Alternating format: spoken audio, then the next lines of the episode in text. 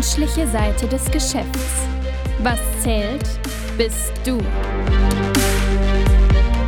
Predictor geht die Herausforderungen für Unternehmen im digitalen Zeitalter an und rückt menschliche Verhaltensweisen und individuelle Stärken in den Mittelpunkt. Hier wird dabei Pionierarbeit geleistet für eine radikal bessere Führungs- und Organisationsstruktur. Die meisten von uns sind analog erzogen. Das heißt, auch Unternehmen denken immer noch seriell, in fachlicher Spezialisierung und funktionaler Struktur, also in Abteilungen. Die Digitalisierung ändert die Spielregeln. Jetzt geht es in erster Linie nicht um Technologien, sondern um die Passung von Mensch, Aufgabe und Umfeld. Die menschliche Seite des Geschäfts. Was zählt, bist du. Zwischen möglich und unmöglich entscheidet oft nur eines, der Mensch.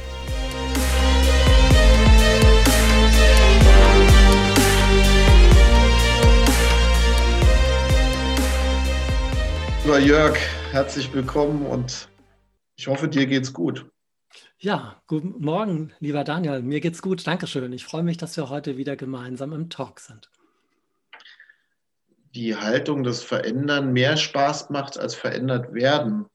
Ich habe in der letzten Zeit einige Gesprächspartner gehabt, die mir gesagt haben, das ist eigentlich ein Kernthema auch bei Ihnen in der Organisation beziehungsweise im Unternehmen, dass während der Digitalisierung und der anderen Themen, die so im Alltag getrieben werden in Unternehmen, immer wieder zum Vorschein kommt, dass Menschen natürlich nicht grundsätzlich gerne in dem Modus der Veränderung sind. Kennst du wahrscheinlich. Ja, es ist kein leichtes Thema und ich finde es total klasse, ähm, dass du das jetzt aufgreifst. Und ich finde es schon gut zugespitzt, wenn du sagst, ähm, verändern macht natürlich mehr Spaß als verändert werden. Weil das eine, wenn man selber was verändern kann, dann ist da ja immer so eine Gestaltungsdimension und da ist ein Ermessensspielraum und vielleicht auch ein Kreativitätsspielraum drin. Aber wenn wir verändert werden, dann ist das ja eine äußere Reaktion, die auf uns einwirkt, wo wir erstmal sagen, Moment mal, das will ich aber eigentlich gar nicht. Und das macht mich ja möglicherweise eng. Genau, und das mit dem Engen, das kennen wir gerade in der jetzigen Zeit, während der Bedingungen, in denen wir leben, leben müssen, während äh, Corona-Einschränkungen da bekommt Enge vielleicht auch nochmal einen ganz anderen Nebengeschmack oder Beigeschmack. Ähm, ich denke, so oder so ähnlich wie in einer Enge geht es im Augenblick wahrscheinlich vielen Menschen. Ja, und ich glaube, das ist ein, ein extrem äh, wichtiger Punkt. Also wir wissen das ja für die Führungskräfte immer, wenn wir sagen, es ist wichtig, dass Führungskräfte Freiheitsgrade gewähren, weil dann die Anzahl der Arbeitsunfähigkeitstage reduziert wird. Aber wenn wir anfangen einzuengen, dann passiert genau das, dass die Leute häufiger krank werden. Und wenn wir das mal in so einen psychosozialen Kontext einbetten, dann macht Enge ja was mit uns, sozusagen erstens die Blutgefäße, wenn die enger werden, habe ich nicht genug Sauerstoffträger in der Birne, um kreativ und sagen wir mal, innovativ zu sein. Und auch auf der anderen Seite wirkt es auf unsere Psyche. Also jede Form der Einengung, wo Freiheitsgrade rausgenommen werden, führen vielleicht dazu, dass die Leute in so eine Hilflosigkeit kommen oder vielleicht aggressiv werden oder, wenn das nicht funktioniert, depressiv werden. Und ich glaube, das muss man genau wahrnehmen, auch in diesen ganzen ähm, Dimension, wenn wir so viel online machen. Also wir können unglaublich effektiv online arbeiten. Aber das, was uns ja als soziale Lebewesen ausmacht, ist ja gerade die Art der Interaktivität. Oder das ist vielleicht noch viel zu schlau, einfach nur das Verbundensein miteinander. Und wenn uns das verloren geht, dann werden Leute depressiv. Wie ist deine Wahrnehmung bei deinen Führungskräften? ich muss sagen, sehr, sehr fein wahrgenommen von deiner Seite, denn diese Einengung, die tatsächlich im Arbeitsalltag auch regelmäßig stattfindet, in verschiedensten Richtungen, spiegelt leider Gottes immer noch sehr häufig die aktuelle Managementperspektive. Da geht es um Fragestellungen, die ganz klassisch natürlich mit Führung und Führungsstruktur zu tun haben. Du hast gerade auch gesagt, die Nähe ähm, das Miteinander, all die Themen, wo Menschen zusammenkommen und miteinander interagieren. Also sprich die eigentliche Wertschöpfung, die in einem Unternehmen stattfindet, dadurch, dass bestimmte Menschen in bestimmten Gruppen zusammenarbeiten. Die gerät so ein bisschen derzeit ins Wanken. Es ist tatsächlich momentan so, dass ich immer wieder feststelle, dass man ja in der jetzigen Zeit mehr dieser menschlichen, nicht arbeitsspezifischen Themen mit der Arbeitswelt verbindet. Also eingeschränkte Bewegungsfreiheit, Maskenpflicht, Kontaktbeschränkungen, geschlossene Geschäfte, Restaurants, äh, Kultureinrichtungen, all das, wo Menschen zum Austausch kommen. Ja, das ist momentan eingeschränkt möglich oder gar nicht möglich.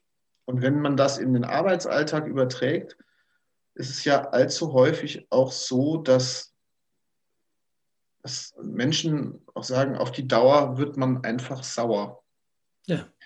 Denn diese Einschränkungen, die findet man im Arbeitsalltag auch häufig, wenn ein bestimmtes Micromanagement stattfindet, wenn es für Mitarbeiter nicht, nicht ausschließlich oder ausgiebig möglich ist, eigene Ideen einzubauen in die Arbeit, äh, sich selbst ein Stück weit zu verwirklichen in den Dingen, die man tut. Insofern ist diese, ja, in der Psychologie würde man es ja Reaktanz nennen, also diese Neigung auf Basis von eingeengter Freiheit, äh, vielleicht mit Bluthochdruck, von, von dem du eben gesprochen hast, dann auch wieder nach Freiheit zu suchen. Interessanterweise übrigens auch nach Freiheitsfacetten, die man vielleicht gar nicht immer nutzt mhm. Äh, die eigentlich gar nicht so relevant sind. Aber plötzlich durch, diese, durch dieses in die Enge getrieben werden, äh, wird natürlich eine gewisse Aggression oder ein Aggressionspotenzial zumindest freigesetzt. Und das ist eine Riesengefahr,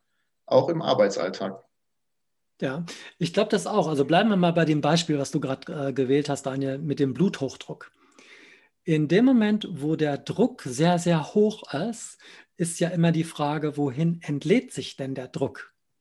Also wenn ich immer nur die Klappe halte und schlucke runter und grinse dazu, dann ist meine Wut aber immer noch in mir drin. Und wenn ich abends keine Möglichkeit habe, diese Wut abrauchen zu lassen, indem ich zum Joggen gehe oder mich auspower oder runterfahre das System, dann ärgere ich mich aber. Und diese Ärgerfunktion führt dazu, dass ich nachts nicht schlafen kann. Und irgendwann manifestiert sich dieser hohe Druck vielleicht in den Bluthochdruck.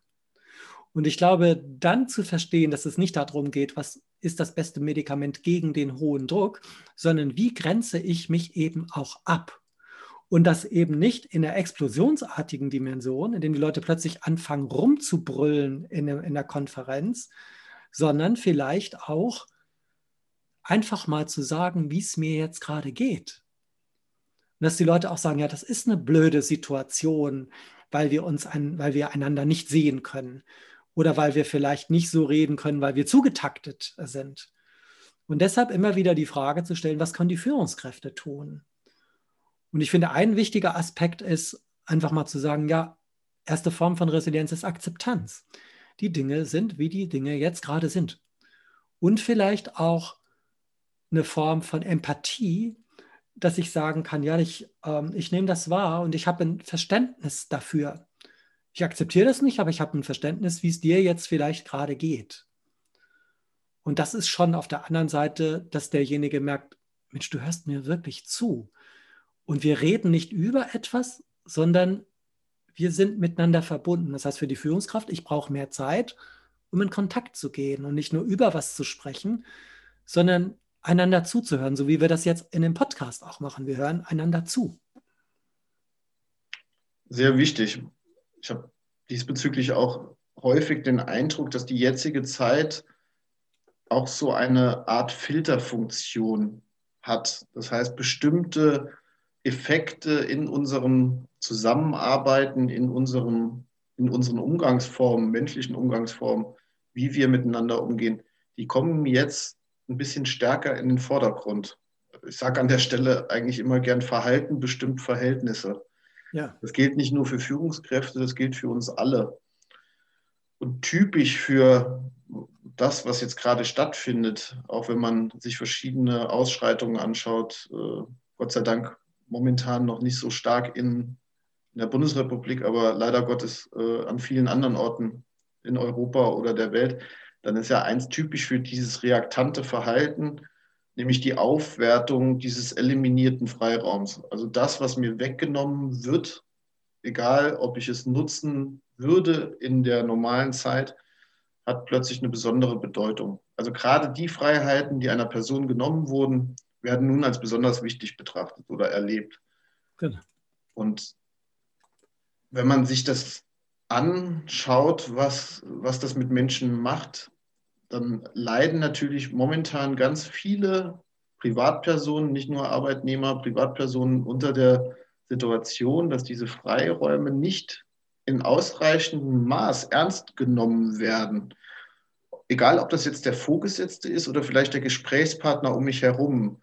Es geht ja, so habe ich dich auch verstanden, es geht hier tatsächlich um ein echtes Interesse an Menschen, ein echtes Interesse an dem Kern des Austauschs. Denn nur dann, wenn ich ganz feine Antennen entwickle und mich mit der Ausrichtung oder mit der Aussage einer Person auseinandersetze und verstehe, aus welcher Erfahrungshaltung heraus diese Person so, wie sie es tut, auch kommuniziert, dann kann ich natürlich einen Kommunikationskanal in die gleiche Richtung öffnen und auch dazu beitragen, dass bestimmte, du, du nanntest es, äh, bestimmte Ventile vielleicht auch zur Verfügung gestellt werden, um Druck abzubauen. Also wenn alle immer aneinander vorbeireden oder im Unternehmen, wenn alles nur um die operative Erfüllung der Aufgaben geht, dann wird auf Dauer genau dieses Ziel nicht erreicht, weil Menschen mit der operativen Belastung alleine sicherlich nicht zum Erfolg kommen, sondern es geht um die tatsächlich intellektuelle, ja, um den intellektuellen Austausch, sich, sich gegenseitig auch zu ergänzen. Ja, und ich glaube, es geht sogar noch mehr. Also es ist nicht nur die intellektuelle Art des Austausches, dass wir sozusagen ähm, sagen wir mal, von der kognitiven Dimension übereinstimmen, sondern wie du es ausgedrückt hast, die feinen Antennen. Und diese feinen Antennen, die empfangen ja unterschiedliche Frequenzen. Also gehen wir nochmal von den, von den vier Ebenen der Kommunikation aus. Wir haben die Sachebene, wir haben den Beziehungsaspekt, wir haben den Appell und was sagt die Person eigentlich über sich in dem Moment aus? Und wenn der oder diejenige in einer Notsituation ist und ich antworte nur auf der Sachebene, habe ich meine Antennen eben nicht fein geschärft, weil ich selber vielleicht so eng bin und denke, wieso haben Sie das immer noch nicht fertig gemacht? Das hätten Sie doch schon bis morgen fertig und so weiter. Dann sind die Leute in so einer Schnelltaktung drin. Aber das Feine würde ja bedeuten, sag mal, du bist, also wie ich dich wahrnehme, du bist gerade überfordert. Kann das sein? Zu Hause in deiner zweieinhalb Zimmerwohnung, zwei schreiende kleine Kinder, der eine sitzt am Herd und der andere im Schlafzimmer, dass das anstrengend ist, ist doch klar. Aber ich muss es mal gesagt haben und ich finde, das ist ein schönes Beispiel, wenn du sagst, Ventile zu schaffen. Und diese Ventile, die müssen ja aufgestellt werden, damit der Druck nicht höher wird. Und das finde ich wichtig. Und das andere, was du gesagt hast, mit diesem Verhalten bestimmt Verhältnisse, das finde ich total klasse. Weil sonst kommen die Leute und sagen, ja, die gute alte Zeit. Aber das haben wir ja gar nicht mehr. Es ist ja vorbei. Es ist ja was Neues. Und die Frage, bin ich fähig und willens, mich in das Neue einzulassen? Naja, man tendiert natürlich immer als menschliches Wesen dazu, in, in die eigene Historie zu schauen, in die eigene Vergangenheit und da fühlen sich Menschen natürlich auch rein evolutionär sehr wohl. Denn das, was hinter mir liegt, die Erfahrungen habe ich gesammelt. Mit denen kann ich was anfangen. Äh, da habe ich bestimmte Erinnerungen. Es schwebt ja auch immer so eine gewisse Melancholie mit Dingen, die in der, Vergangen in der Vergangenheit äh, liegen, so eine gewisse Melancholie mit. Die Zukunft ist da schon aus einem anderen Holz geschnitzt, denn die Zukunft, die ist für mich zunächst mal nicht so ganz fassbar da gibt es ganz viele Dinge, die sind unklar. Äh, die sind vielleicht einerseits für mich im persönlichen Leben unklar, dann gibt es Unklarheiten im Hinblick auf meine Arbeitsstelle. Wird es die so in Zukunft noch geben? Wird sich die Arbeit komplett verändern? Und dieses Verändern, da schwebt ja auch so ein bisschen ja, Unsicherheit mit. In welche Richtung kann die Veränderung sich ausprägen und hat das positive oder negative Auswirkungen auf mein Leben. Ja. Dementsprechend sind diese Ventile, um nochmal darauf zurückzukommen, ganz wichtig, denn ich glaube, alle müssen momentan teilweise schmerzvoll auch lernen, sich vielleicht nicht immer ganz so wichtig zu nehmen im Alltag und für sich selbst Ventile zu finden, sich vielleicht auch neu zu definieren und neu zu erfinden, um die aktuellen ja, die aktuelle Situation positiv für sich selbst nutzen zu können. Und ich glaube, das, das, das ist wichtig. Das ja. ist total wichtig, weil äh, ich teile das, was du sagst, zu 100 Prozent, dass diese gute alte Zeit immer auch mit so einer Melancholie sozusagen verknüpft wird. Die Frage ist nur, wenn die Zukunft dann so als so eine Art Depri-Film dargestellt wird, dann geht uns ja eine Form von Lebenslust und Lebendigkeit verloren. Und wenn du sagst, die Zukunft ist unklar, dann erzeugt das bei vielen erstmal eine Unsicherheit. Und eine Unsicherheit ist verbunden mit Angst. Und Angst macht auch wieder die Gefäße eng. Ja, ist kein guter Berater. Exakt. Und das bedeutet, dass die Leute tatsächlich irgendwann in dieser Oh Gott, oh Gott Situation in eine Depression reinkommen.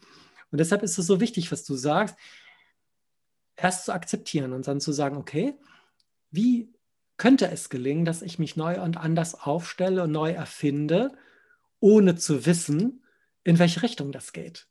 Weil das ist ja etwas, was wir noch nie gemacht haben. Bisher hangeln wir uns immer fest an irgendwelchen Leitlinien. In Deutschland muss immer alles top 100% fehlerfrei geplant werden. Und plötzlich gibt es keine Planung mehr. Wir können nur mit dem mitgehen, was jetzt gerade ist. Eine riesen Herausforderung für uns alle. Natürlich gibt es Menschen, die kommen mit sich ständig änderem, änderndem Umfeld besser klar als andere. Keine Frage, dafür sind wir alle Persönlichkeiten und bringen eigene Erfahrungsschätze auch mit.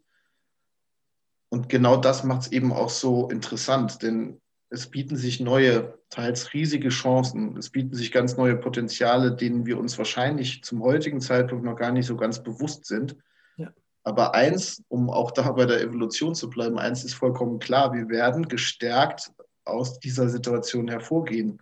Denn einen anderen Weg als, wenn man so bildlich sprechen will, nach vorne, wird es nicht geben. Also wir werden, wir werden lernen, wir werden uns dem geänderten Umfeld anpassen und wir werden auch besser werden, um Entscheidungen in diesen, ja, in diesen unruhigen Zeiten treffen zu können. Und wir werden die Entscheidungen vielleicht in Zukunft auf Basis anderer Kriterien treffen.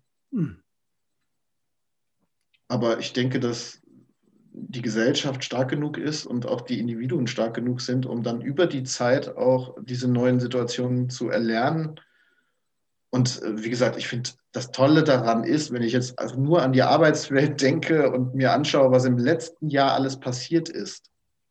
Ich spreche da mal von Lehrern, die plötzlich E-Mail-Adressen haben. Ich spreche von Videocalls, die geführt werden von Leuten, die bis, bis dato überhaupt noch nie einen Videocall durchgeführt haben. Ja. Ich spreche von äh, Hausaufgaben, die auf dem Tablet gemacht werden und nicht mehr im Heft. Also ganz viele tolle Sachen, die in meinen Augen ja so, also es sind ja nur Kleinigkeiten letzten Endes, aber so enorm wichtig, um die ersten Schritte in diese Digitalisierung zu, äh, durchzuführen. Und dann äh, werden wir natürlich Stück für Stück immer mehr lernen und immer mehr Vorteile erkennen, die wir sowohl im, in, der, in der Arbeitswelt wie auch im persönlichen viel besser nutzen können in Zukunft. Ich glaube, das ist ein, ein, äh, mit, den, mit den ersten Schritten, das ist eine super Metapher, auch zu sehen, was machen kleine Kinder. Die ziehen sich hoch und fangen an zu laufen, machen die ersten Schritte, plumpsen, plumpsen hin, stehen wieder auf und machen weiter, bis sie laufen können. Und natürlich werden wir ein paar Mal auf die Schnauze fallen, aber tatsächlich neu und anders in eine neue Gangart zu kommen. Und ich glaube, das ist ja vielleicht auch eine Form von Entfaltung, die stattfinden könnte, wenn wir diese Chancen sehen und nutzen und tatsächlich auch in die, in die Tat bringen, ja, anstatt immer nur zu sagen, früher war alles besser.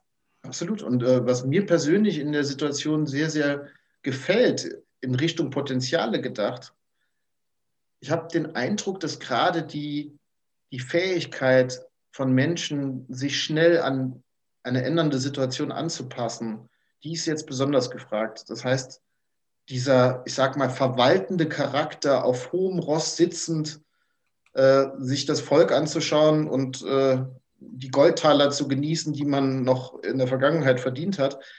Das wird mit Sicherheit nicht unbedingt der Blickwinkel sein, den wir in Zukunft äh, genauso stark nutzen werden. Ich glaube, dass es jetzt werden diese Fähigkeiten des Menschen zu adaptieren, sich anpassen zu können, diese Fähigkeiten, die werden jetzt wichtiger und werden vielleicht auch mehr Innovationen, wovon wir ja auch immer sprechen. Ja, wir wollen ja Innovationen und alle Unternehmen wollen innovativ sein und äh, wir wollen uns weiterentwickeln, äh, technisch wie auch ja, gesellschaftlich. Ich glaube, dass das jetzt eine ganz gute Grundlage ist, denn jetzt spürt jeder, dass wir im Grunde genommen gezwungen sind, auf Gedeih und Verderb äh, in die Zukunft zu blicken. Genau. Und äh, zu blicken ist das eine und tatsächlich in die Gestaltung zu kommen. Und deshalb ist dieses Beispiel mit dir, mit diesem verwaltenden Charakter auf dem hohen Ross sitzend, äh, es geht nicht mehr darum, die Pokale in der Museumsvitrine von gestern zu polieren und zu sagen, schau mal, wie toll wir gestern waren, sondern tatsächlich umzuschalten, zu sagen, das gestern ist das gestern und das gestern ist vorbei. Und jetzt kommt was Neues. Aber dazu müssen wir uns neu erfinden und das Wichtigste, uns auch einlassen können. Und das ist ja eine Form einer Dimension, die wir gar nicht kennen, weil wir ja immer nur im Kontrollmodus alles gut im Blick haben. Aber wenn wir die Dinge, also uns selbst und unsere anderen Kollegen, wie du gesagt hast, mit den Antennen, wenn wir da gut hinhören, gut zuhören, dann können wir auch miteinander voneinander lernen und was Neues gestalten und kreieren. Es fühlt sich so ein bisschen an wie, muss ich mal als Biologe sagen, so wie so ein Aktionspotenzial an der Nervenzelle. Da kommt ein Impuls von irgendwo da draußen und der Impuls setzt sich fort über die Nervenzelle, damit er weiter transportiert werden kann, vielleicht sogar irgendwo auf dem Weg nochmal umgewandelt wird, damit eine mechanische Bewegung draus wird oder ein chemischer Reiz. Also dieses Aktionspotenzial ist momentan so die Umgebung, finde ich. Und ähm, ja, dieser Reiz sorgt dafür, dass wir tatsächlich uns mechanisch, aber auch gedanklich in Bewegung setzen und dann ja, Anpassungen durchführen, die notwendig sind. In der Arbeitswelt spielt das ebenfalls eine große Rolle. Wenn, wenn ich jetzt einfach mal sehe, was, was man jeden Tag hört oder was wir jeden Tag hören, welche Herausforderungen haben Führungskräfte, da ist eine große Herausforderung, wie führe ich eigentlich, wenn ich niemanden neben mir sitzen habe zum Führen? Also die sind ja alle zu Hause. Und plötzlich spielen ganz andere Kommunikationswege eine Rolle, ganz andere Arten von Informationen und eine andere Frequenz von Informationen spielt eine Rolle. Das muss alles und will alles gelernt sein. Und diese schnelle Umstellung, die notwendig ist, führt natürlich dazu, dass man nicht alle Punkte perfekt ausführen kann. Und jetzt kommt ein, ein entscheidender Vorteil, wenn man authentisch mit den Mitarbeitern oder auch mit, mit anderen Menschen im Privatleben umgeht, dieses Authentische vermittelt auch bestimmte Schwächen und eine bestimmte Nahbarkeit. Und das wiederum vermittelt häufig auch ein gewisses Vertrauensgefühl.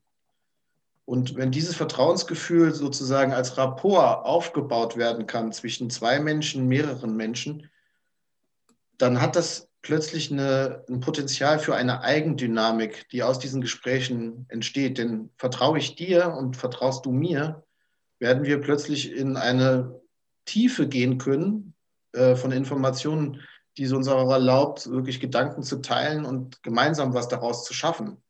Im Gegensatz dazu stelle ich mir gerade den Superman-Chef vor, der alles weiß, der nur noch delegiert und äh, allen sozusagen überspitzt gesagt befiehlt, was zu tun ist. Denn es gibt ja nur eine Person, die es genau weiß, und das ist der Chef. Das ist äh, für mich das Gegenbeispiel von modernem Führen. Ich bin 100% bei dir, weil ich glaube, dass das der wirkliche Schlüssel auch ist für den neuen Führungsstil. Tatsächlich diese Nahbarkeit zu erlauben also, dass der andere das auch spürt, dass ich als Mensch da bin und nicht als Algorithmus irgendwelche Excel-Charts befülle. Und dieses Vertrauen ist ja genau das. Also ich traue mir, ich traue mich, ich traue dir, ich traue euch. Und das wieder ist die Signalwirkung für das Erzeugen von Verbundenheit. Und deshalb glaube ich ja, dass zwei Seiten wichtig sind. Die erste Ebene ist, bin ich denn mit mir verbunden? Weil wir sind ja gestartet über das Thema Enge. Wenn ich in Verbindung mit mir bin, bin ich nicht außer mir. Und dann bin ich in meiner Kernkompetenz. Und dann kann ich mit dir mich verbinden. Und über den höheren Sinn, über die Strategie, die Vision, was immer das ist, und unsere eigenen Werte, kommen wir gemeinsam in eine Verbundenheit. Und das trägt. Das ist sozusagen der kollektive Kit, der uns zusammenbringt. Und das glaube ich auch, dass es ist, wie du sagst, dass es nicht mehr über Macht funktioniert und über Delegation, sondern dass die Chefs als Bearing-Partner Follower haben, weil die Idee einfach trägt. Ja, und äh, wunderbares Bild, das du gerade zeichnest mit der Verbundenheit. Wenn, wenn, wenn ich mir vorstelle, man befindet sich in einer Enge und das eigentliche Wachstum in einem engen Raum findet vielleicht genau durch diese Verbundenheit statt. Also ich für ja. mich selbst habe zwar einen festen Körper und einen festen Geist, der mhm. ist, der ist für mich definiert durch, durch die Verbundenheit mit anderen, kann das beflügeln und kann den Geist erweitern, kann Ideen erweitern, kann dazu führen, dass wir eine ganz andere Perspektive auf die Dinge werfen äh, und nicht dadurch, dass wir in der Enge Mauern eingebrochen haben, sondern ganz im Gegenteil. Die Freiheiten kommen vielleicht weniger durch das Einbrechen von Mauern und vielmehr durch den Austausch und die Verbundenheit zu anderen Perspektiven. Das ist ein wunderschöner Schlusssatz, weil ich glaube, genau das ist auch wieder eine Frage innerer Haltung. Was ist mein Blickwinkel? Schaue ich auf das Defizit oder schaue ich, wie du vorhin gesagt hast, auf die Chance und die Perspektive, die sich mir bieten könnte? Absolut, ja. Also das heißt, am Anfang gesagt, Enge, auf die Dauer wird man sauer.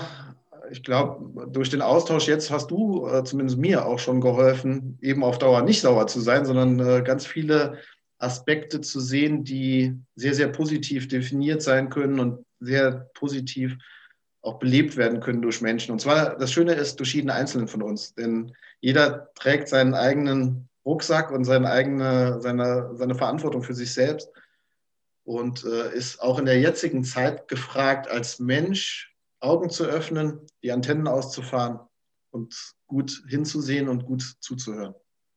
Das unterschreibe ich zu 100 Prozent, lieber Daniel. Ja, besten Dank. Bis bald. Dankeschön. Mir hat es wie immer wahnsinnig viel Spaß gemacht. Freue mich auf das nächste gemeinsame Gespräch, Daniel. Dankeschön. Ich freue mich drauf. Alles Gute, Jörg. Dir auch, Daniel.